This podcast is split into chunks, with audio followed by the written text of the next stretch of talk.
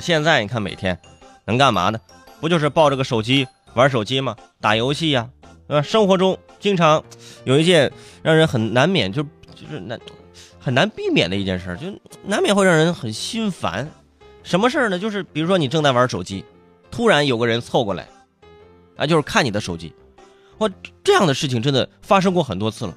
每每次这个时候，我就觉得特别紧张，因为手机里毕竟有一些不能看的内容，是不是？每个人都有一些小秘密，对吧？你看我手机干嘛？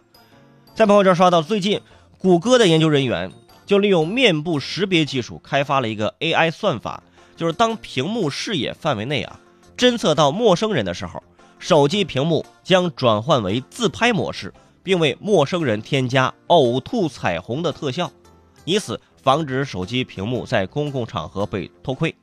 哎，让我想起了前几天我去坐这个地铁二号线的时候。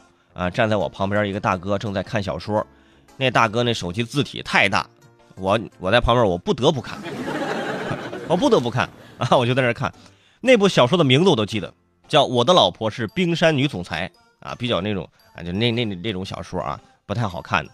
现在我想想就很后怕，如果这位大哥手机里安装了这个 AI 算法怎么办？当我不小心看到了手机里面的冰山女总裁，突然屏幕。从小说变成了前置的相机，我的脸出现在屏幕上，哈，嘴里开始啊咕噜咕噜啊涂彩虹。我能说什么？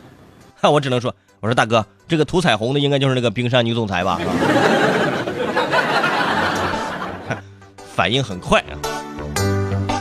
不过，呃，要是我呀，我真的就不会使用这个谷歌这项面部识别技术。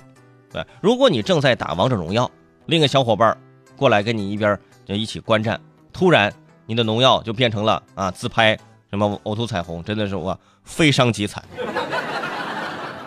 你直接那游戏可能就直接退出了，而且你要是晚上自己一个人关灯玩手机，这个面部识别出现问题，突然出现彩虹，哇！阳光总在风雨后，请相信有彩虹啊！我。